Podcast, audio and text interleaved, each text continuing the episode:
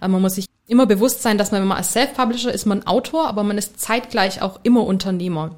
Das hatte ich ja vorher auch schon angesprochen, je nachdem, welchen, Fall, welchen Weg ich bei den E-Books wähle, ob ich zu Amazon, Tolino oder anderen Dienstleistern gehe.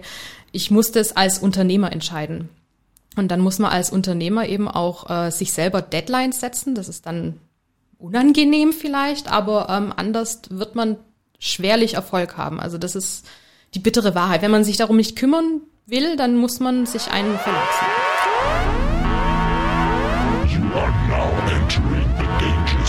Literatur kann ihre Intelligenz fördern und ist gefährlich für ihre Fantasie. Und mit diesem Intro wieder einmal herzlich willkommen zum Podcast des Literaturcafé.de. Mein Name ist Wolfgang Tischer.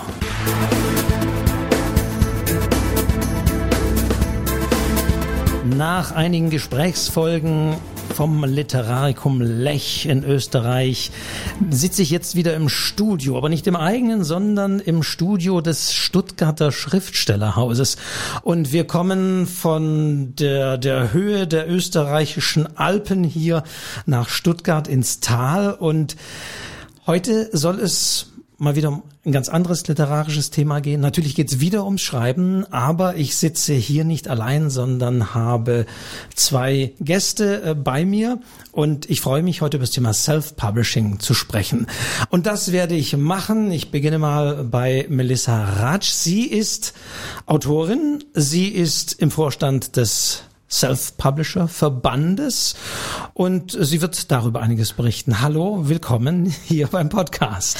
Hallo Wolfgang, vielen Dank für die Einladung. Ja, schön, dass du da bist. Und dann haben wir hier noch sitzen Michael Döschner Apostolidis. Er ist der Geschäftsführer von Tolino Media. Vielleicht einigen bekannt, weil er schon seit Jahren natürlich in der Verlagsbranche unterwegs ist. Äh, er hat äh, die digitalen Dinge bei DTV geprägt. Er war bei Langenscheid. Er war bei Drömer, auch für Neobooks unterwegs. Da gibt es noch eine ganz alte Podcast-Folge irgendwo. Kann man sich vielleicht das sogar noch anhören. Und ist jetzt seit Oktober der Geschäftsführer eben von Tolino Media. Und ich sage willkommen, Michael. Hallo Wolfgang, ich freue mich sehr, hier sein zu dürfen und äh, nach acht Jahren jetzt wieder bei dir zusammen. Wir duzen uns hier natürlich so oder so, wir kennen uns ja auch schon länger und insofern haben wir das beschlossen. Das sage ich immer vorweg, weil einige ja immer äh, vielleicht meinen, oh, so, die kennen sich da alle in dieser Literaturbranche, ist ja eigentlich auch so, aber insofern ja, sprechen wir. Und äh, natürlich sollten wir nochmal, wenn wir mit Self-Publishing und Tolino Media, wollen wir ein bisschen was über den Self-Publisher-Verband hören. Aber vielleicht, Michael, äh, du hast jetzt eben die Geschäftsführung von Tolino Media übernommen. Man kann sagen, natürlich, es gibt Amazon und den Kindle.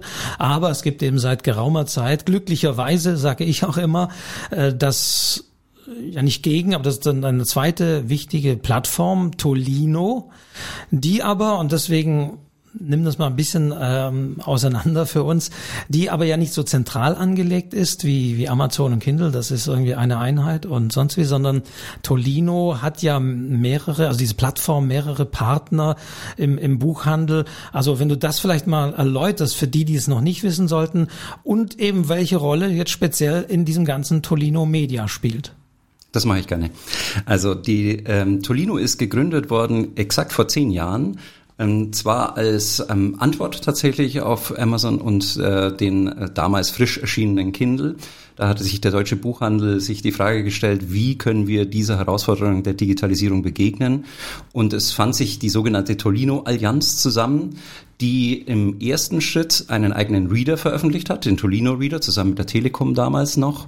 Und der, äh, der Reader ist sozusagen ein, ein, ein technisches Produkt, das betrieben wird, sowohl von Thalia als einem der wichtigsten Buchhändler in Deutschland, aber eben auch Hugendubel, Weltbild, Osiander hier im schwäbischen Raum und über Libri natürlich nochmal ganz viele kleine Buchhandlungen, die ebenfalls an, im Tolino-Ökosystem mit integriert sind. Es ist also eine bewusste Antwort des deutschen Buchhandels auf diesen amerikanischen äh, Giganten, der die deutsche Buchbranche eben seit vielen Jahren ja vor Herausforderungen stellt. Und äh, Tolino Allianz, das klingt immer so ein bisschen wie ja, die Tolino Allianz. Wir regeln das. Nein, aber das ist wirklich ein Zusammenschluss. Mhm. Hat sich ja auch ein bisschen verändert. Osiander war damals zum Beispiel noch nicht dabei, ist aber natürlich als große Kette, du hast gesagt, hier im Süden irgendwann dazugekommen. Also das ist diese Plattform. Und das Besondere ist eben, anders als bei Amazon, dass man die E-Books eben von überall her beziehen kann in dem EPUB-Format und es nicht so ein geschlossener goldener Käfig ist wie äh, das Kindle-Gerät. Ganz genau. Und das ist für uns auch genau der, der, der wichtigste Unterscheidungsfaktor, den wir da haben, dass wir eben in einem offenen System leben, dass wir ähm, sowohl für die Verlage als auch die Autoren eben eine offene Plattform anbieten und dann ganz besonders eben eine Plattform für alle Buchhändler eben darstellen. Ähm, das war sehr wichtig jetzt auch, wir haben ja gerade erst erfahren dürfen durch die Corona-Krise, an der sehr viele Buchhändler Buchhändler, die dann kein Vorortgeschäft mehr hatten, über den Tolino dann tatsächlich ihr, ihr Geschäft auch zum Teil retten konnten ähm, durch den E-Book-Verkauf, der dort funktioniert. Und Dann, ich wiederhole das auch nochmal, weil das sage ich ja mal als großer Unterschied. Es ist letztendlich auch ein System, was man mit dem äh, System der ähm, Bibliotheken nutzen kann. Das werde ich immer wieder gefragt, was bei äh, dem Kindle eben nicht geht. Das heißt, auch das digitale äh, Verleihsystem der öffentlichen Leihbibliotheken funktioniert mit dem Tolino. Ganz genau. Das funktioniert von Anfang an tatsächlich, äh, ist mit integriert. Bei ähm, Thalia-Readern ist inzwischen auch Scooby als äh, Plattform mit integriert, so dass man auch da einen, noch ein professionelles Verleihmodell dahinter hat. Ähm, und wir immer mehr weitere Services haben. Wir bieten ja auch noch den Tolino Select Service an. Auch das ist ein, ein äh, Abo-Modell, das noch mit Weltbild und Hugendubel eben zusammenarbeitet, äh, bei dem man dann im Monat sich immer zehn Titel wieder äh, aussuchen kann für einen kleinen Beitrag. Ne? Mhm. Aber äh, bei Amazon sind das überwiegend ja Self-Publishing-Titel, weil die Verlage da alle nicht mitmachen. Wie ist das bei Tolino? Bei Tolino ist es eben komplett offen. Also das heißt, äh, natürlich kommt der Tolino-Content ganz am Anfang erstmal hauptsächlich von den Verlagen. Und das heißt, wir haben den kompletten Verlagscontent, den es als E-Book äh, gibt, den gibt es natürlich in der Tolino-Allianz auch. Und den gibt es dann auch ähm, in den jeweiligen ähm, Landing- oder Leihmodellen, die wiederum abhängig davon, ob die Verlage das natürlich zur Verfügung stellen. Ähm, wir haben dann allerdings 2015 ja auch als Allianz die Tolino Media Self-Publishing-Plattform gegründet. Und auch da wollten wir uns eben öffnen, weil wir gesagt haben, ja, es kann jetzt nicht nur ein reines Verlagskonstrukt sein, sondern es sollte eben auch ähm, sich für, je, für alle Schreibenden dann tatsächlich öffnen. Und das hat sich als sehr erfolgreich für uns erwiesen. Und ähm, die Idee ist auch hier, dass wir sowohl in die Leihmodelle hinein als auch in den normalen E-Book-Verkauf auch die Self-Publisher natürlich dort mit befördern. Also Tolino Media ist sozusagen die Self-Publishing-Plattform des Unternehmens.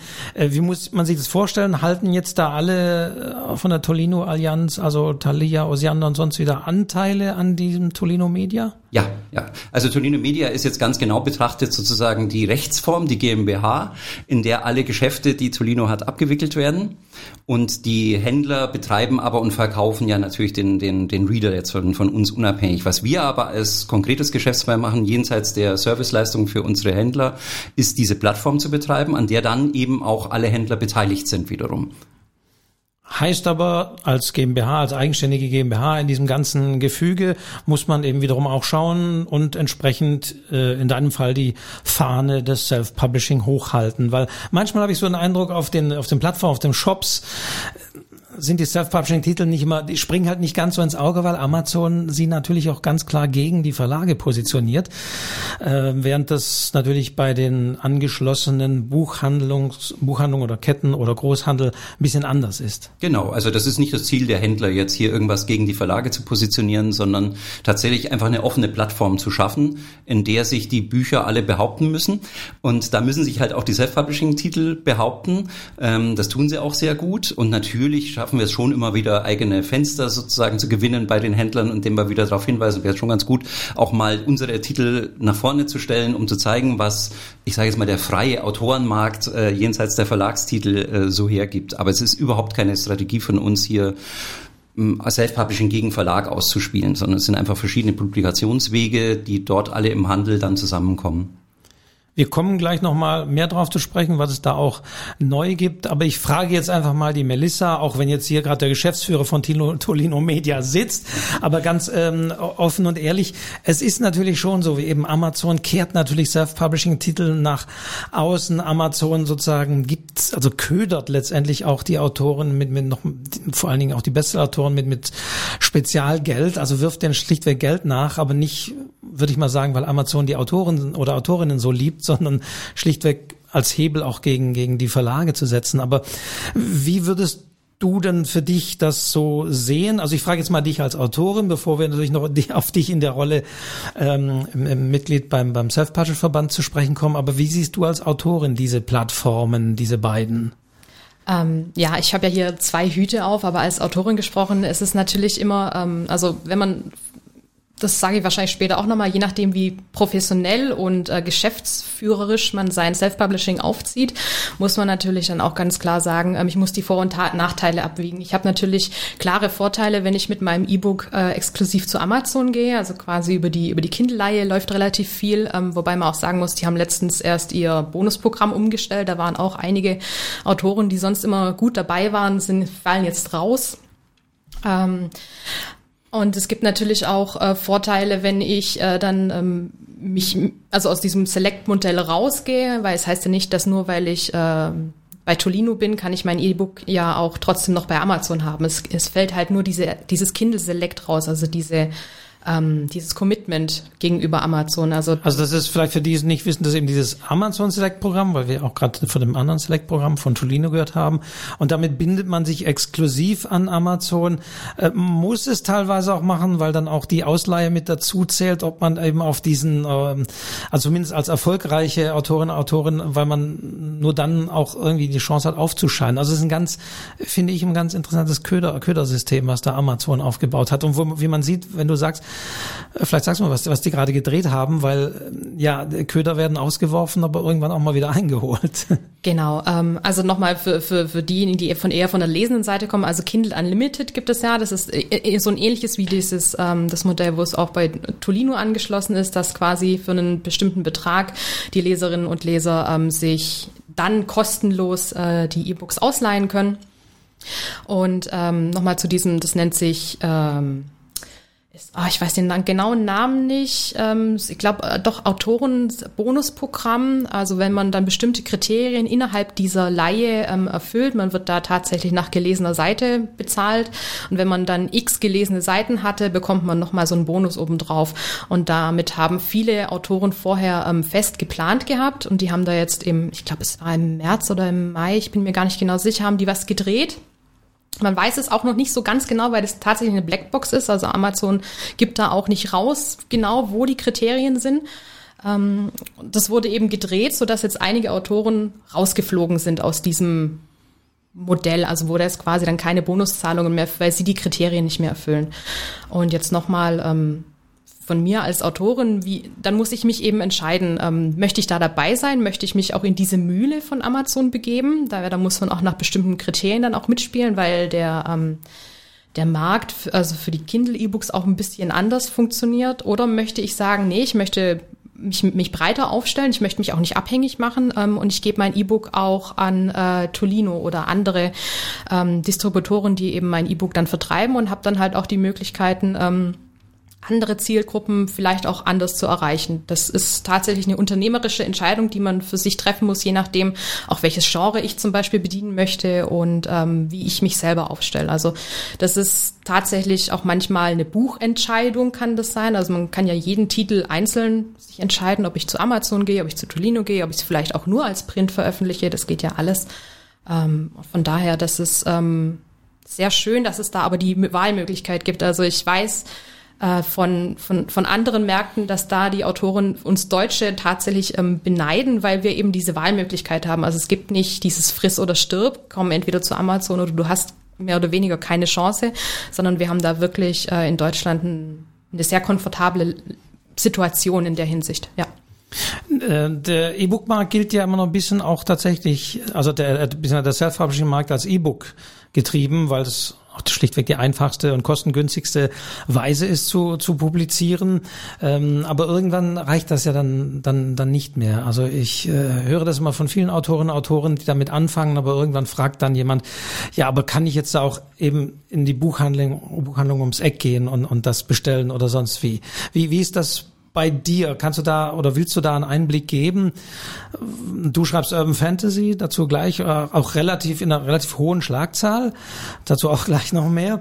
Aber ähm, ja, ist, ist da ähm, das E-Book das Wichtigste? Welche Rolle spielt da auch das, das die gedruckte Fassung? Ähm, also erstmal E-Book ist natürlich die niedrigschwelligste Möglichkeit, in den Buchmarkt für einen äh, Self-Publisher reinzukommen, weil eben ähm, das, das Cover ist relativ einfach, das heißt, da sind die, die Kosten auch geringer, als wenn ich einen Buchumschlag designen lassen muss. Ähm, ich kann mir wenn ich möchte, den Buchsatz komplett sparen, weil ähm, die Plattformen das teilweise sowieso extra umwandeln. Ähm, das heißt, da ist die, die, der Aufwand ist geringer, aber natürlich klar, es ist nicht nur ähm, der Leser oder die Leserin, die mal kommen und sagen, hey, gibt es das nicht auch als Taschenbuch oder vielleicht sogar als Hardcover, sondern es ist auch man muss tatsächlich sagen, so das eigene Ego so ein bisschen sein eigenes Buch dann in der Hand zu halten. Und ähm, da gibt es natürlich auch mehrere Möglichkeiten, sich diesen Wunsch zu erfüllen oder diesen Kundenwunsch auch zu bedienen.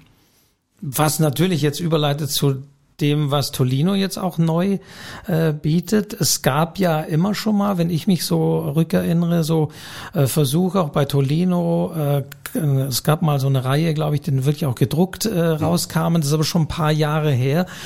Aber ähm, Tolino steigt jetzt tatsächlich auch mehr so in, ins Gedruckte ein. Ja, das stimmt. Also zunächst mal möchte ich noch mal ganz kurz sagen, äh, was Melissa gerade gesagt hat, möchte ich noch mal betonen, dass diese Allianz äh, in Deutschland einen äh, solitären Markt fast schon geschaffen hat. Also das, da beneiden uns ganz viele in England, Amerika, sonst wo. Das hat, ähm, das, das ist ein Grund, weswegen wir die zehn Jahre auch wirklich feiern. Und ähm, die Möglichkeit jetzt nicht nur im E-Book zu veröffentlichen, sondern dann eben auch diesem Wunsch nachzukommen, das im Print äh, irgendwie umzusetzen, das bieten wir bei Tolino auch an jetzt. Und zwar schon ähm, seit Ende 20, äh, 2021 im Print-on-Demand-Verfahren können wir gleich noch drüber reden, was das ist. Und ähm, seit äh, diesem Jahr haben wir ein neues Programm, wir haben letztes Jahr schon angefangen, aber seit diesem Jahr rollen wir es richtig aus. Das nennt sich Lieblingsbuchprogramm bei dem wir tatsächlich mit Self-Publishern ähm, ins Gespräch gehen, von denen wir glauben, die haben ein besonders äh, gutes Potenzial im Buchhandel verkauft zu werden und für die wir im Buchhandel ähm, eine Auflage bereitstellen und Sichtbarkeitsplätze, die tatsächlich vor jedem, äh, in jedem Buchladen dann auch dargestellt werden. Und das ist, glaube ich, jetzt schon nochmal ein solitärer Weg jenseits des Verlags und zwischen dem Self-Publishing äh, im Print-on-Demand-Verfahren nochmal so einen ganz eigenen Marktzugang sich aufzubereiten. Heißt das, ihr sucht aus, äh, mhm. wahrscheinlich von den erfolgreichen Titeln, wo ihr auch seht, Genau. Das geht, beziehungsweise, naja, was erfolgreich im E-Book ist, muss ja nicht unbedingt auch im Print funktionieren. Aber von dem ihr euch sagt, oh, das könnte auch im Print funktionieren. Und äh, kostet das zusätzlich dann für die Autorinnen und Autoren? Ja, das ist das Schöne. Für die Autoren kostet es tatsächlich gar nichts. Also das Risiko übernehmen in dem Fall wir. Wir schauen uns tatsächlich äh, die Autorinnen im Vorfeld an, sind im Gespräch mit den Autoren und sagen, okay, da wäre ein gewisses Potenzial da. Dann machen wir eine Vorschlagsliste für den Buchhandel und daraufhin kann der Buchhandel zu uns kommen und sagen, okay, daran glauben wir, das passt gerade ganz gut und äh, das bestellen wir auch. Und dann produzieren wir das, was der Buchhandel bei uns bestellt, also Auflage tatsächlich auf. Ähm, und das Schöne ist, für den Autoren, hat überhaupt kein Risiko. Also die Auflage, die wir produzieren, ähm, für die übernehmen wir auch das Risiko. Es gibt also da keine Kosten, die der Autor zusätzlich tragen müsste oder irgendwelche Remissionen, die dann einem Autor irgendwie negativ reinschlagen würden. Also geht es fast schon ein bisschen in den verlegerischen Bereich. Ja, ich würde es als Zwischenstufe bezeichnen. Ich würde es nicht als verlegerisch bezeichnen. Aber ihr lektoriert ja nicht mehr. Also ihr nehmt dann schon den Text genau. so, wie er, wie er ist. Genau, nein, wir, wir, wir greifen überhaupt nicht in den Text ein, das machen wir überhaupt nicht. Das ist nur eine besondere Form der Distribution. Also wir, wir bleiben schon bei unseren, äh, Schuster bleibt bei deinen Leisten, also wir bleiben schon bei unserem Distributionsauftrag, ähm, aber es ist nochmal eine besondere Art, quasi dem Self-Publishing jetzt mal eine Tür aufzumachen in den Buchhandel, weil das ist tatsächlich gerade die Herausforderung, vor denen die Self-Publisher stehen, ähm, dass sie in der Komplexität des deutschen Buchmarktes mit, ich weiß nicht, 5000, knapp 5000 Buchläden ähm, natürlich gar nicht die Vertriebsmacht haben, die ein Verlag anbieten kann. Und da können wir eben als Intermediär eine Brücke aufmachen. Und das ist genau das, was auch unsere Gesellschafter sich wünschen, dass wir den Self-Publishern da die Tür öffnen, damit eben auch im Buchladen diese Autoren und Titel eine Chance haben, Sichtbarkeit zu gewinnen. Ein ja, nicht, nicht neues Thema, ein, ein, ein altes Thema in den Buchhandel zu kommen. Mhm. Äh, mit dem Self-Publishing-Preis, der vom, vom Self-Publishing-Verband ja auch in diesem Jahr wieder hier initiiert wird, ist im letzten Jahr ja schon, äh, zumindest äh, hat man mir das so als Jurymitglied des letzten Jahres erzählt, dass zumindest bei Thalia dann ja die ausgezeichneten Titel auch wirklich vor Ort auslagen.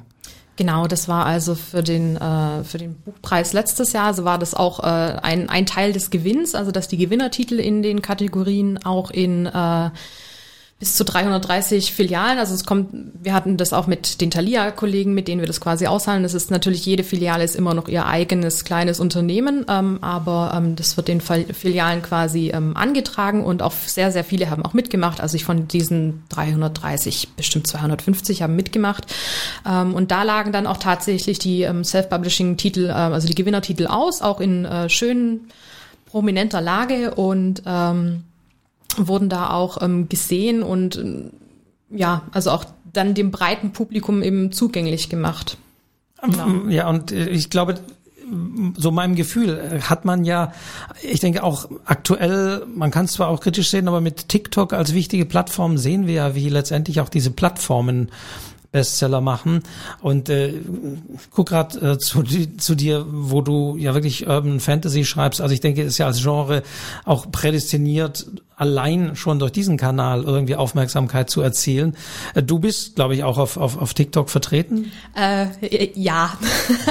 also ich habe ich hab, ich hab ein Profil, ich habe meinen Namen schon mal geclaimed. Ich muss mich selber tatsächlich noch reinfuchsen, weil ähm, ich momentan, also ist meine persönliche Aussage, ich krieg's momentan selber nur hin, einen Social Media Kanal zu bespielen.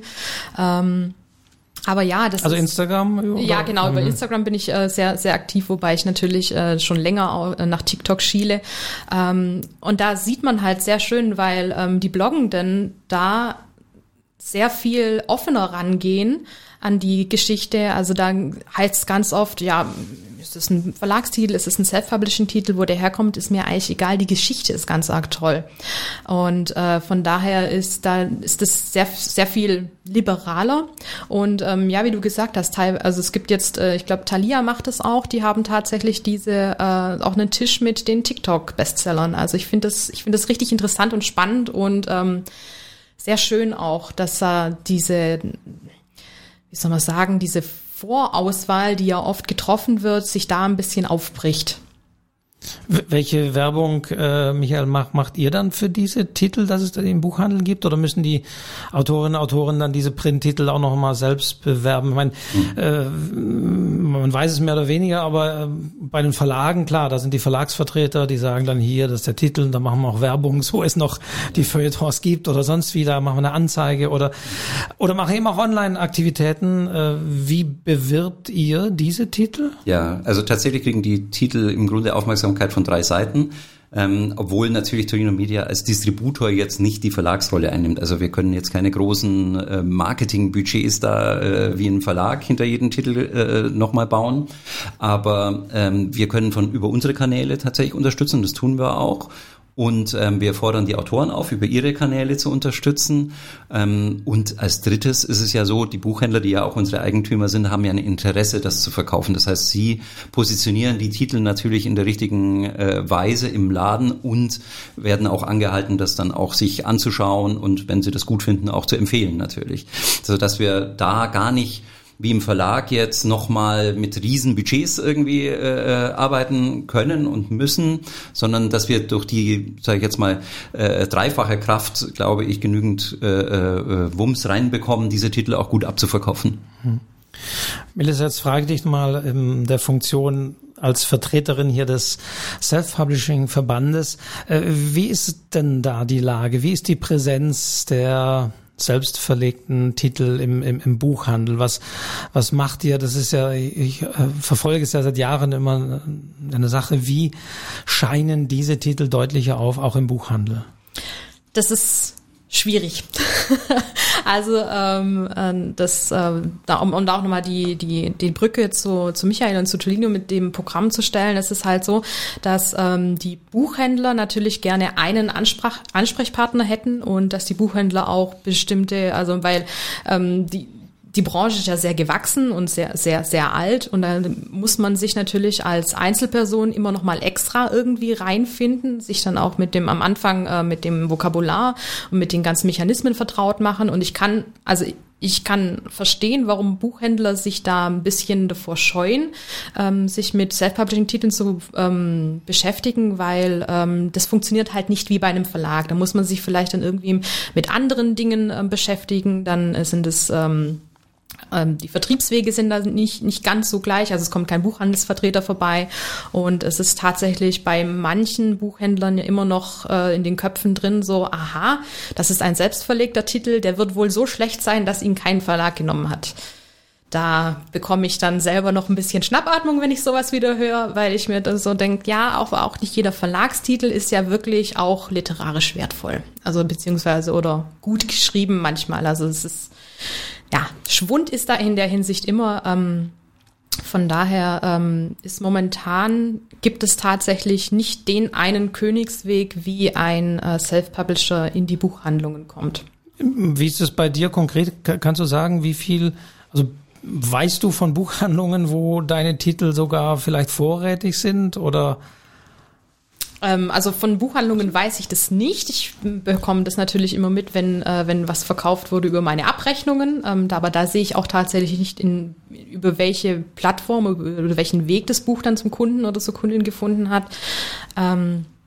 Ansonsten habe ich tatsächlich eine sehr also eine sehr sehr offene und ähm, neumodische Filiale bei mir im Heimatort. Das ist, glaube ich, so der der Standardweg, den die meisten Self-Publisher gehen, so mal die eigenen Buchhandlungen in, in, um den Wohnort drumherum abzuklappern. Ähm, aber ansonsten ist, geht da tatsächlich, also für mich gesprochen, äh, relativ wenig über den Buchhandel. Also an deinem Wohnort sozusagen die Buchhandlungen, die kennen dich und die haben deine Titel da genau, und ja. da kannst du auch zum Signieren mal vorbeikommen. Ja, genau so. Also das ist was man was man sehr sehr häufig hört. Wie, wie, wie sind so die Visionen? Wie könnte wie könnte sich das entwickeln, wenn wir sehen, dass ja, vielleicht die Verlage irgendwann ja auch nicht mehr so die Plattformen haben, die, wie gesagt, die Feuilletons äh, nehmen ab, beziehungsweise werden teilweise auch ähm, ja anders besetzt und man gibt da auch nur noch, nur noch Buchtipps und nicht mehr so die klassische Buchbesprechung. Ähm, wird, wird sich das ändern, mal eurer Einschätzung nach? In, in, in ein paar Jahren, dass ähm, tatsächlich durch alternative Social-Media-Kanäle, wie immer die auch ein paar Jahren sein werden, man sieht ja immer, es ist vieles und alles im Fluss. Ähm, wird sich das, wird sich das ändern oder wird das immer schwierig werden, wie gerade Melissa sagt? Also ähm, wenn ich mir die Entwicklung der letzten paar Jahre, vor allem auch ähm, so, also man möchte es ja nicht sagen, aber die Corona-Pandemie hat da tatsächlich den Self-Publishern auch so ein bisschen was Gutes getan, ähm, weil halt da viel über E-Book gelesen wurde und dann auch ähm, neue Autoren und Autoren entdeckt wurden und in der Hinsicht dann ähm, kann, also, habe ich schon von manchen mitbekommen, dass dann eben quasi auch dann in den Buchhandlungen natürlich nachgefragt wird und ähm, wenn, wenn man als Self-Publisher seinen Titel über ähm, zum Beispiel Tolino oder BOD oder ähm, andere Print-on-Demand-Dienstleister ähm, vertreibt, dann können die ja ganz regulär über den über die Zwischenhändler bestellt werden. Also man, ich kann jetzt hier in jede Filiale reinlaufen und sagen, ich hätte gern das Buch von Melissa Ratsch oder von ähm, Ina Klare oder keine Ahnung wem und äh, die haben das dann können das bestellen und ähm, das ist ja dann auch so, also diese diese Dienstleister, also bieten ja auch die Remittierbarkeit dieser Bücher an. Das ist ja dem Buchhandel sehr wichtig, das kann ich auch verstehen. Das ist unternehmerisch natürlich sehr, ähm, wie soll man sagen, ja, also dass, dass der Buchhändler schließlich auch die Möglichkeit hat, wenn ein Kunde kommt und da ein Buch einer äh, ja in, in der Breite unbekannten Autorin äh, hier wirklich bestellt, dass er auch die Möglichkeit hat, das eben wieder zurück zusenden, obwohl es eben auch Print on Demand ist, genau. was halt dann, so dass das Risiko auch reduziert ist, weil klar. Ja, also man, komfortabel, ja. das Wort ist mir entfallen. ähm, genau, das ist sehr komfortabel natürlich für die für die Buchhändler und ähm, es tatsächlich hört man immer wieder mal noch von Mitgliedern aus dem Verband. Ähm, ja, das wurde mir abgelehnt, weil also beziehungsweise man ist reingegangen, die Buchhändler waren auch relativ offen und äh, dann hieß es aber ja, aber die sind ja nicht remittierbar. Doch, die sind remittierbar. Ähm, von daher, das hat sich vielleicht in der Branche in der Hinsicht noch nicht durchgeschwiegen. Aber ich kann mir vorstellen, dass sich das steter Tropfen höhlt der Stein äh, mäßig dann auch ändert, wenn auch leider langsam. Mhm. Ich denke, deine Frage hat ja auch zwei Faktoren in sich. Das eine ist für mich auch diese Breite des Programmangebots jetzt mal so auf ganz, auf den ganzen deutschsprachigen Raum aus betrachtet. Wir sehen jetzt die letzten Jahre so ein bisschen ähm, nachlassende Publikationszahlen bei den Verlagen. Also als ich äh, noch in der Verlagsbranche war, waren es immer so 90.000 Titel pro Jahr, Titelausstoß in der Verlagsbranche. Jetzt sind wir, glaube ich, bei knapp unter 80.000. Da wird es ein bisschen weniger. Dafür ist es ein bisschen mehr beim Self-Publishing. Da gibt es ja nur Schätzungen, aber das könnten auch schnell mal 50.000 Titel wieder pro Jahr sein. In der Breite wird sich das, glaube ich, immer so in dem Niveau abspielen. Es verteilt sich halt anders, weil sich die Titel ganz, anders kalkulieren dann. Auch im Self-Publishing kalkulieren sich Titel für den Autor die sich im Verlag vielleicht nicht mehr kalkulieren wird, was früher viel besser funktioniert hat, weil die, die Vertriebswege viel klarer besetzt waren. Und ähm, da ist das Gute über Self-Publishing, dass wir diese Liberalität des Marktes eben dadurch auch aufrechterhalten können. Es, es findet im Grunde jeder Autor ein mögliches Publikum und jedes Publikum findet immer ein mögliches Angebot. Das ist ja das Schöne, glaube ich, an diesem liberalen Ansatz dieses Self-Publishing-Marktes, der immer mehr Funktionen sozusagen des alten Verlagsmarktes da übernimmt, an den Rändern quasi, wo das sich für den Verlag einfach nicht mehr rechnet. Dann gibt's aber natürlich diese, sage ich jetzt mal, mm, Highlight-Titel, von denen du sprichst, wo das Feuilleton dann auch so sein, sein Augenmerk drauf legt, wo der Verlag dann auch weiß, da macht er dann schnell mal eine Hunderttausender Auflage. Das wird sich so schnell, glaube ich, auch nicht ändern. Ähm, was sich aber eh schon geändert hat, diese Highlight-Titel, die kommen oft ja schon aus äh, Social-Media-Kanälen wie BookTok eben. Na, da, da hat sich schon wahnsinnig viel verändert jetzt so im, im, im Faktor, woher kommt eigentlich der, der, das Bedürfnis nach einem speziellen Titel. Das war früher, ne, als, als wir beide noch sozialisiert worden, war das irgendwie Ranitzky und das literarische Quartett. Ähm, das ist halt heute nicht mehr so. Ne? Heute ist es vielleicht zum Teil BookTalk, vielleicht sind es ganz andere Kanäle. Das, das, da gibt es die unterschiedlichsten Möglichkeiten und diese die Diversität, die, die wird sich, glaube ich, weiterentwickeln. Wobei wir natürlich eine Fokussierung meiner Wahrnehmung nach natürlich auf Genre-Titel haben. Ähm, können wir vielleicht dann auch mal diskutieren, mhm. aber das würde mich jetzt schon ähm, interessieren. Ich habe, ich, ich verweise da gerne drauf, mhm. auf die beiden äh, Kolleginnen äh, äh, Vera Nentwich und die äh, Tamara Leonhardt mit ihrem Podcast Die zwei von der Talkstelle. Da warst du, ähm, Melissa, auch zu, zu Gast und da müssen wir nicht nochmal alles wiederholen. Da verlinke ich jetzt gerne in den Show Notes auf diese Folge. Aber dennoch hier so ein bisschen äh, Einblicke, was das jetzt aber auch heißt, erfolgreich zu schreiben, wo bei mir manche Leute auch in meinen Seminaren immer auch sagen, den Kopf schütteln. Aber du veröffentlichst ja vier Romane pro Jahr. Manchmal auch fünf, ja, je nachdem, wie es läuft. Manchmal auch fünf.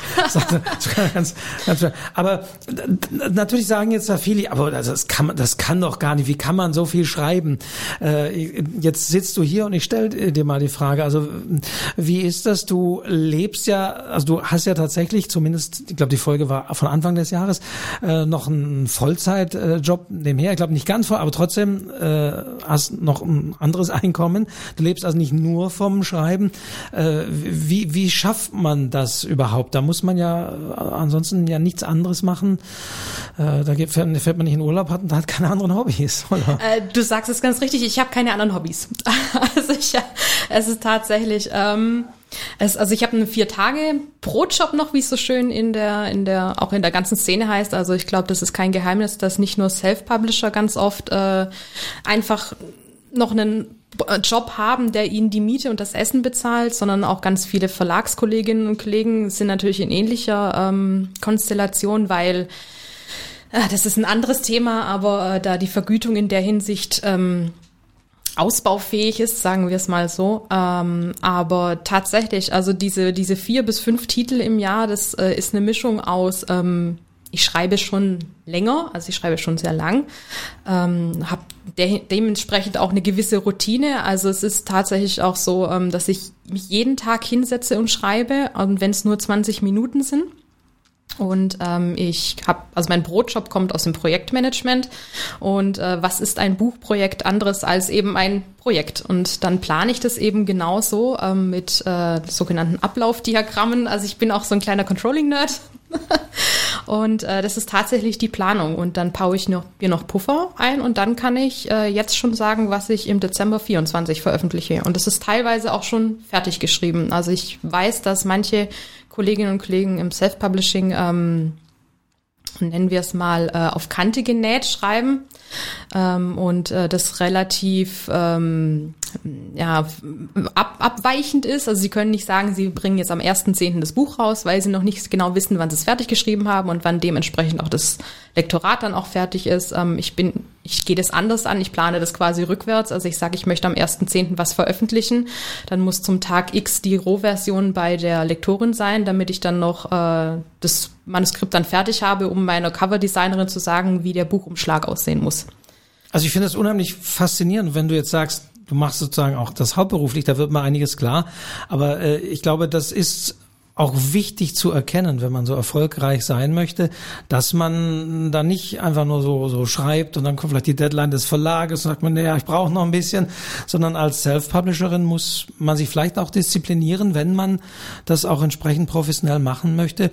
Ich finde es aber unglaublich, dass du ja quasi dann jetzt äh, schon den Roman schreibst, der erst nach äh, sozusagen vier anderen irgendwann veröffentlicht wird. Ich weiß von Verlagsautoren, die sind jetzt schon verwirrt, wenn sie auf Presse Pressetour gehen müssen für einen Titel, der jetzt eben erscheint und sie schreiben eigentlich schon wieder am nächsten, dann sagen sie, oh, jetzt muss ich mich wieder in diese Welt reindenken. Äh, mein, du schreibst Reihen, das ist natürlich, da sind die Welten natürlich schon verbunden, aber wie ist denn das, wenn du jetzt an einem Titel schreibst und hast davor, dazwischen eigentlich schon drei andere auch noch geschrieben und dann kommt eigentlich der vierte jetzt raus. Weißt du denn dann überhaupt noch, äh, wenn du dann das Marketing ja auch machst, äh, was du da geschrieben hast? Ja, also ich kann mir sowas sehr gut merken. Ich kann auch äh, tatsächlich, also das ist, also du hast es ja auch gesagt, ich schreibe rein.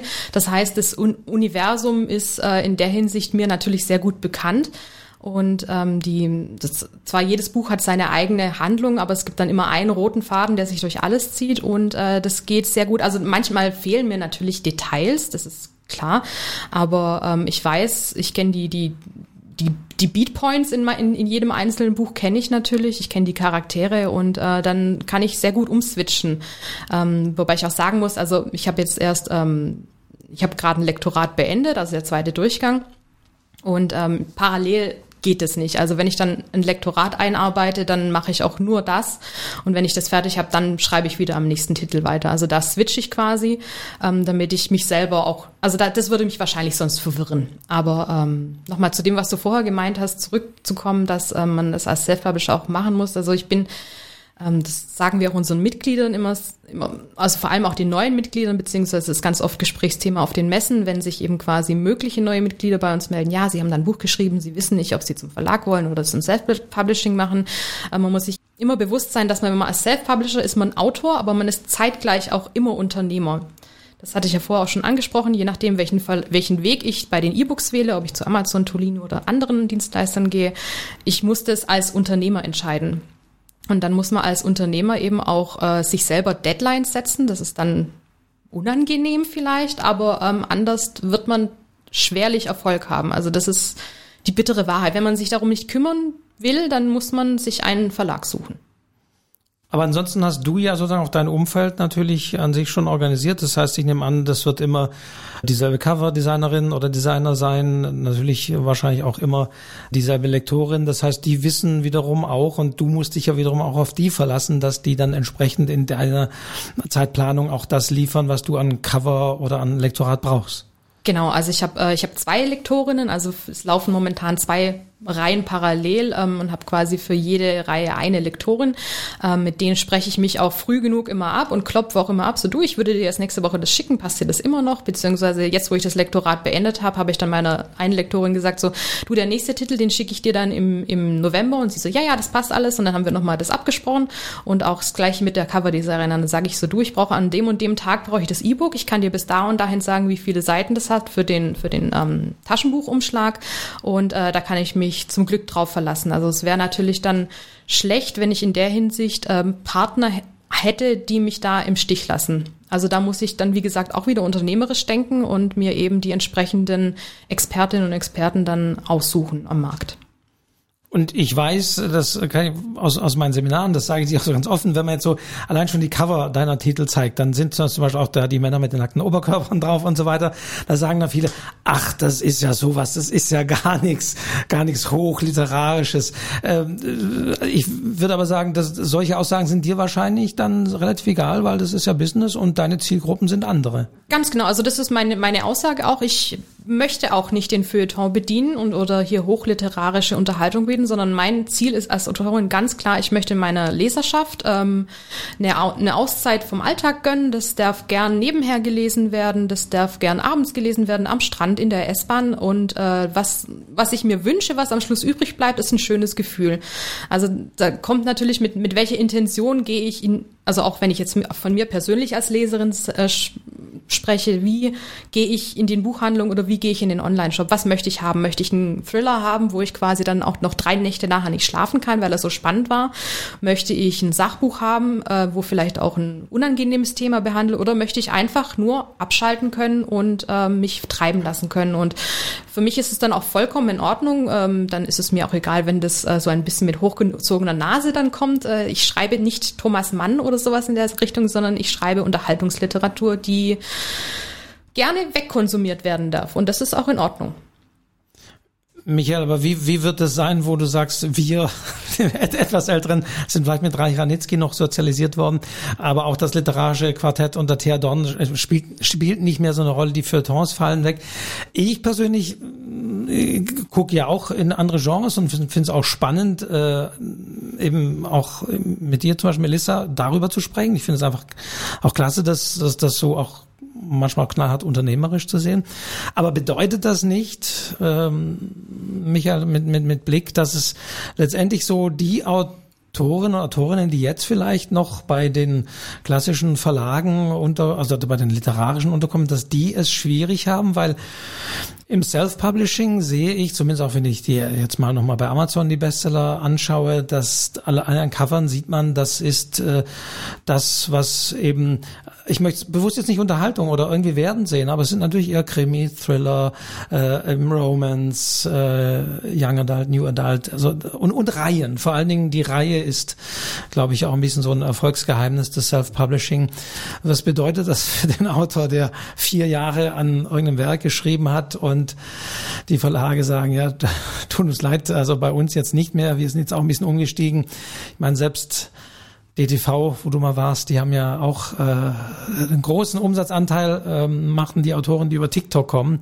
Also wie wird das sein, deiner Einschätzung nach? Oder was kann vielleicht Torlino Media dazu beitragen, dass ja, auch diese Autoren Autoren Heimat finden, weil auch aus meinen Seminaren kenne ich das, da weiß ich, da gehen einige auch nach Hause, die man enttäuschen muss und sagen kann, nee, Self-Publishing wird für das, was du schreibst, äh, du, du musst dir die Leser irgendwie anders, anders organisieren, wird es nicht mehr funktionieren. Ja, ja.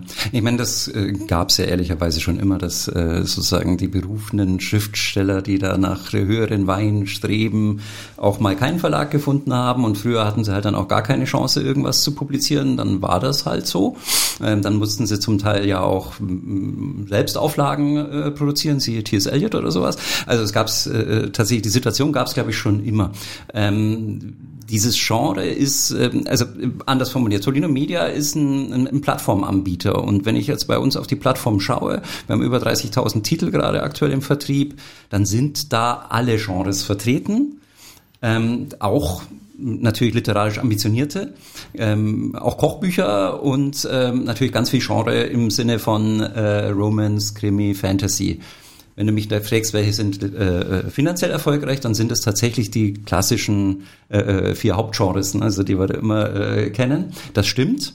Ähm, hängt auch ein bisschen wahrscheinlich damit zusammen, dass diese AutorInnen und äh, Self-PublisherInnen ähm, wahrscheinlich von Anfang an auch sehr bewusst wissen, wie sehr sie sich selbst auch zusätzlich neben dem Schreiben noch vermarkten müssen, dass das Arbeit ist tatsächlich, dass sie da viel Kraft reinstecken müssen um eben erfolgreich zu sein. Und ja, sie finden auf den Plattformen dann auch die richtige Zielgruppe, weil die ist da, die weiß das, die, die kennen das, die suchen genau diese Literatur.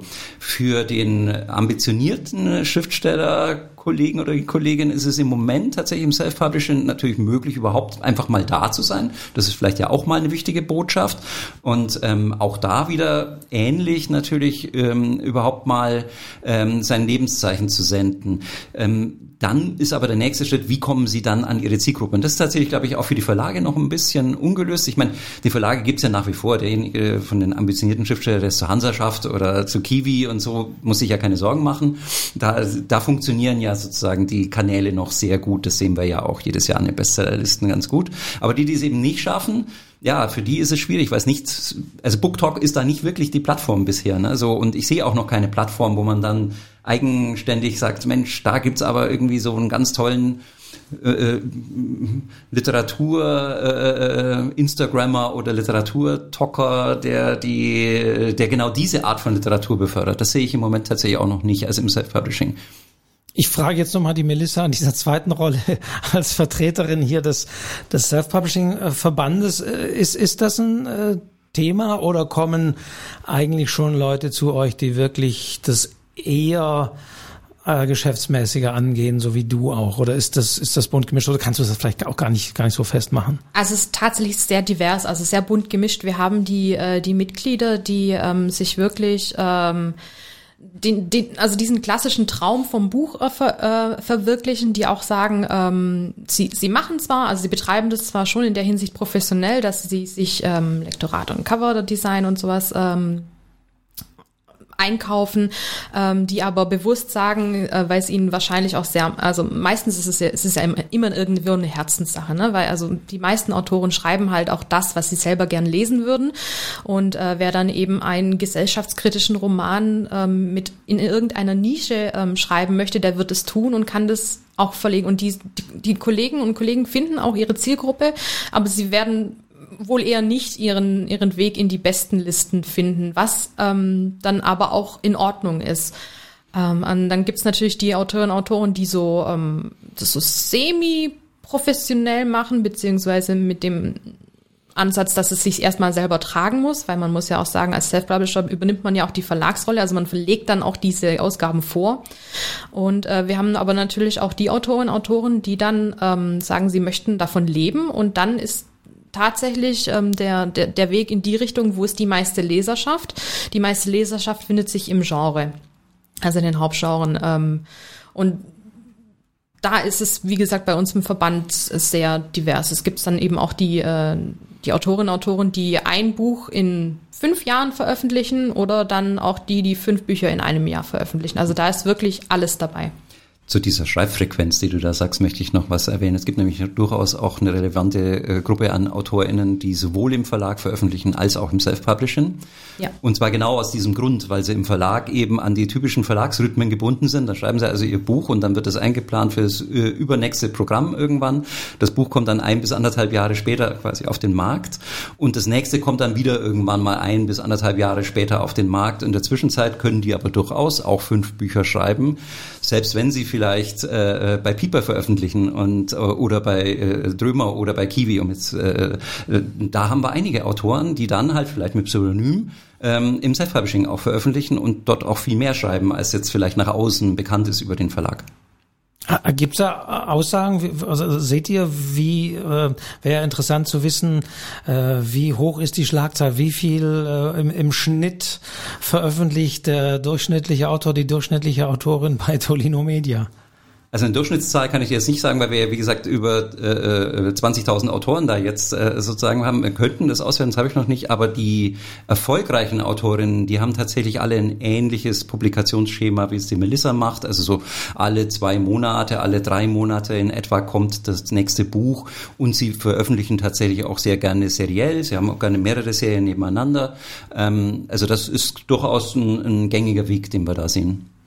Und auch nochmal zu dem Thema Hybridautoren. Also so nennen wir das, also ist schon ein relativ ähm, gängiger Be Begriff in der Branche. Auch bei uns im Verband nennen sich das quasi Hybridautor, also die sich teilweise ähm, Buchprojekts bezogen entscheiden, ob sie das, also wirklich aktiv entscheiden. Also das möchte ich auch nochmal betonen, dass äh, das nochmal dieses Vorurteil, dass äh, man geht nur in Self-Publishing, weil äh, ein Verlag einen äh, nicht genommen hat, das ist schon lange nicht mehr so. Also das mag vielleicht am Anfang für einige Kolleginnen und Kollegen der Fall gewesen sein, aber es gibt ganz viele ähm, Kolleginnen, die ich persönlich auch kenne oder über den Verband, ähm, die sich quasi entscheiden, möchte ich diesen Titel im Verlag veröffentlichen oder möchte ich den im Self-Publishing machen. Also ein bekanntes Beispiel ist da die Mira Valentin, die hat eine sehr erfolgreiche Fantasy-Reihe, die sie ähm, selbst verlegt oder sie hat auch bei, bei Fischer ist sie, glaube ich, auch mit äh, zwei, mit den Weltenbauern, also mit den zwei anderen Autorenkolleginnen noch. Und ähm, die bespielt quasi beides und entscheidet es dann auch beides. Und ähm, die, ja, diese, diese Hybridform ist tatsächlich ähm, ein Weg, wie man es auch machen kann. Also der auch belegt, dass äh, die, die, der Veröffentlichungsweg kein Qualitätsmerkmal sein muss. Zumal auch, um das noch zu ergänzen, die Dienstleister, von denen du gesprochen hast, die Coverdesigner, die Lektorinnen, die Hersteller, das sind, äh, das sind ja Freelancer-Netzwerke, die ja zum Teil genauso auch für die Verlage arbeiten. Also im, im Grunde die Veredelung, die der Self-Publisher sich selber sozusagen in dem Fall einkauft als Unternehmer, ist gar nicht unbedingt viel anders als im Verlag. Äh, ich weiß es jetzt gar nicht, bietet ihr aktuell auch da so eine Börse oder Vermittlung von solchen Dienstleistern? Bei, bei Tulino Video, ihr macht ihr nicht. Mhm. Weil das ist ja, gibt ja unterschiedliche Modelle, dass man sich das teilweise auch dazu kaufen kann, aber das heißt, ihr bleibt als reine äh, ja. Distributionsplattform. Also klar, wenn uns jemand anfragt, können wir gerne Adressen äh, nennen, aber das ist nicht unser Geschäftsmodell. Wir bleiben Distributor. Mhm. Jetzt gebe ich dir, Melissa, nochmal die Gelegenheit für den Verband auch nochmal zu werben. Also wirklich die Frage, äh, die man sich nur stellen kann. Äh, warum sollte ich als Self-Publisher oder als Self-Publisherin dem Verband beitreten? Was bringt mir denn das? Helft ihr mir, meine Bücher in den Buchhandel zu bringen? Oh Gott, das, ich fühle mich so an die Messen zurückerinnert. Das ist tatsächlich. ich, ich gebe mal den typischen das, Messebesucher. Ja, das ist tatsächlich, also wenn wir, also wir sind ja mit dem Verband auf den äh, beiden großen Buchmessen, also in Leipzig waren wir jetzt dieses Jahr und in Frankfurt werden wir wieder sein mit einem eigenen Stand und es ist tatsächlich die klassische Frage, äh, was, was bringt mir denn der Verband? Ähm, ich frage dann immer gern auch andersrum, was kannst du dem Verband Gutes tun? Weil, ähm, also wir sind ein bisschen überspitzt gesagt, wir sind quasi äh, wie der ADAC für die Autofahrer. Der ADAC setzt sich ja auch ein für die Belange und Rechte der Autofahrerinnen und Autofahrer und so machen wir das eben auch. Also wir sind als Verband ähm, kümmern wir uns nicht nur darum, dass unsere, ähm, unsere Mitglieder auf den äh, großen Buchmessen ihre Bücher ausstellen können, also damit die da auch Sichtbarkeit generieren, sondern äh, wir machen dann auch so Aktionen mit eben Distributoren wie ähm, Tolino zusammen oder unseren anderen Fördermitgliedern, aber wir sind auch zum Beispiel im NAH, also im Netzwerk Autorenrechte sind wir auch äh, vertreten und wir sind quasi dafür da, äh, um dem Self-Publishen quasi die Bühne zu, oder den Ruf zu geben, den sie verdient haben. Also wir arbeiten da sehr viel auch äh, öffentlichkeitsarbeitsmäßig. Und natürlich, also was man dann als Mitglied ganz persönlich dann von uns hat, ist, also es gibt ja das Magazin der Self-Publisher, das äh, bekommt man quasi mit der Mitgliedschaft dann äh, kostenlos zugesendet. Man hat eben die Möglichkeit, sich äh, die Bücher auf den ähm, Buchmessen auszustellen. Und ähm, wir bieten ein sehr großes Weiterbildungsportfolio an. Also wir haben im Monat immer zwei, manchmal auch drei Online-Seminare, die man quasi live dabei sein kann als Mitglied oder dann halt auch in der Mediathek nachschauen kann. Und natürlich mit der fortschreitenden Zeit, also mittlerweile die Mediathek ist richtig schön groß. Man findet da wirklich zu, zu allen Themen was. Also wir machen in der Hinsicht auch viel äh, Fortbildung unserer Mitglieder. Das äh, finde ich vielleicht auch noch einen wichtigen Aspekt, der sich daran andockt, ähm, nämlich dass äh, dieses Schreiben ist ja ein sehr einsamer Prozess im Grunde. Ne? Man sitzt ja. da so in seinem Kämmerchen ja. und wenn man irgendwo eine Gemeinschaft hat, dann ist das, glaube ich, hilfreich. Genau, also in der Hinsicht auch gerade nochmal, ähm, wir haben auch sowas äh, wie Regionaltreffen, also weil natürlich unsere ähm, also wir sind im deutschsprachigen Raum, das heißt, wir haben sehr viele Mitglieder natürlich in Deutschland, wir haben aber auch ähm, sehr viele in Österreich und in der Schweiz. Und unsere Mitglieder können dann quasi Regionaltreffen ähm, an, also organisieren, die wir dann auch kommunizieren. Also in unseren, wir haben einmal im Monat einen internen Newsletter. Und dann heißt äh, es ist wieder das äh, Treffen im, im Saarland oder das äh, Treffen in Stuttgart ähm, und dann diese Vernetzung, weil tatsächlich, wie Michael das gesagt hat, Schreiben an sich ist sehr einsam. Und äh, wir bieten da die Möglichkeit, sich untereinander zu vernetzen über Facebook und wir haben einen Discord-Server. Und ähm, dann kann man sich auch da wiederum ähm, Informationen holen. Also ich habe, ich bin tatsächlich, ich habe ich hab schon selbst veröffentlicht. Da wusste ich noch nicht mal, dass es den Verband gibt. Also ich habe auch eine relativ kleine Mitgliedsnummer noch. Also wir sind mittlerweile 1450 Mitglieder. Also demnächst machen wir die 1500 voll und meine Mitgliedsnummer fängt noch mit 400 an. Und ähm, hätte ich damals schon dieses Netzwerk gehabt mit äh, der Möglichkeit, Fragen an die mit anderen Mitglieder zu stellen, ich hätte mir so viele Fehler sparen können. Also da beneide ich tatsächlich die Autorinnen und Autoren, die jetzt dazukommen und jetzt ähm, sich da reinfuchsen in das Selbstverleger. Ähm, Geschäft, dass äh, es diese große Community gibt, die da auch sehr gern hilft. Also man muss also manchmal bin ich mir auch selber überrascht, wie in unserer Facebook-Gruppe, was da für Themen aufkommen. Und es gibt mindestens vier oder fünf Kommentare, die weiterhelfen. Das ist richtig, richtig toll. Und der Verband ist ja für alle offen. Früher war es ja so bei den großen Schriftstellerverbänden, da musste man schon eine entsprechend glorreiche Veröffentlichung bei einem glorreichen Verlag vorweisen können. Äh, ich denke, das ist bei euch jetzt äh, nicht vorgegeben und es spielt wahrscheinlich auch keine Rolle, ob ich jetzt Sachbuch oder Belletristik schreibe. Genau, also man, man, also es gibt zwei Arten von Mitgliedschaften. Also es gibt das sogenannte assoziierte Mitglied. Das heißt, ich habe noch nichts veröffentlicht, bin aber, aber ich plane im Self-Publishing was zu veröffentlichen. Ähm, dann ist der Mitgliedsbeitrag auch ein bisschen günstiger oder dann gibt es das ordentliche Mitglied, dann hat man quasi schon mindestens einen Titel im Self-Publishing veröffentlicht. Was wir nicht machen ist, ähm, also wir sind nicht offen für reine Verlagsautoren. Das ist wird uns auch manchmal angekreidet, aber da sagen wir eben, also wir sind ein Verband für Selbstverleger und gerne, wie gesagt, Hybrid ist überhaupt gar kein Problem. Ähm, zum Beispiel unser, unser Gründungsmitglied, der Matthias Matting, der wird in der Szene auch vielen was sagen. Der hat, äh, der hat ja mittlerweile jetzt auch einen eigenen Verlag gegründet, aber er ist natürlich immer noch im Self-Publishing tätig. Also da haben wir überhaupt keine Einschränkungen in der Hinsicht, aber es muss natürlich entweder geplant sein oder es muss ein Titel schon im Self-Publishing veröffentlicht sein und dann ähm, steht der Mitgliedschaft überhaupt nichts im Wege. Und um den Bogen zu schießen, dann gibt's ja auch noch, noch Förderpartner des, des, genau. des Verbandes, unter anderem einer, der mit T beginnt. Ja. Also ähm, da, da gibt's ja einige, ähm, die, die äh, da angeschlossen sind und unter anderem eben ja auch Tolino Media. Was muss man sich darunter vorstellen unter so einer Förderpartnerschaft, außer dass vielleicht Geld fließt, keine Ahnung. Ähm, ja, tatsächlich. Also, äh, also ein Verband heißt natürlich hat gewisse Ausgaben äh, dann auch wieder, die sich nicht nur durch die Mitgliedsbeiträge äh, decken lassen. Und ähm, wir bieten unseren Fördermitgliedern quasi an, äh, je nach je nach Vereinbarung. Ähm, dass die Fördermitglieder bei uns dann äh, natürlich, wenn sie jetzt so Sachen haben wie das, das äh, Barcamp von Tolino, dass sie das bei uns, also dass wir das unseren Mitgliedern so, also nicht als Werbung, aber dass wir das in unsere Newsletter mitgeben, dass es das jetzt gibt. Oder auch mit dem ähm, mit dem Newcomer-Preis, ähm, das wurde bei uns auch mitbeworben. Oder die, ähm, wir machen ganz oft mit unseren Fördermitgliedern auch gerade so Online-Seminare, ähm, zum Beispiel ähm, wie, das war auch, da war dann die ähm, von Tolino, wo ihr angefangen habt mit Print on Demand, wie das quasi bei denen dann funktioniert, so dass unsere Mitglieder das dann sich auch noch im Nachhinein dann anschauen können und ähm, Blogbeiträge und dann was man halt so auf was man Lust hat. Also da ist dann teilweise auch ähm, projektbezogen. Wir haben ähm, mit verschiedenen Fördermitgliedern. Manche möchten das gar nicht, bei denen ist es, für die ist es in Ordnung, quasi ihren Förderbeitrag zu zahlen und uns damit zu unterstützen. Und manche sind da äh, recht aktiv und nutzen das auch und wir finden das auch sehr toll. Und auch unsere Mitglieder kommt es natürlich zugute, wenn da so spezielle Aktionen dann laufen mit den Fördermitgliedern, ja.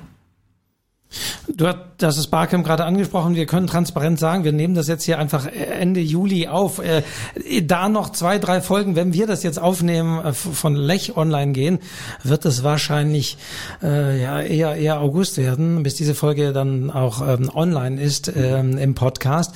Aber vielleicht ist da das Barcamp schon ausverkauft. Ich habe gestern gesehen, noch 60 Karten gab es.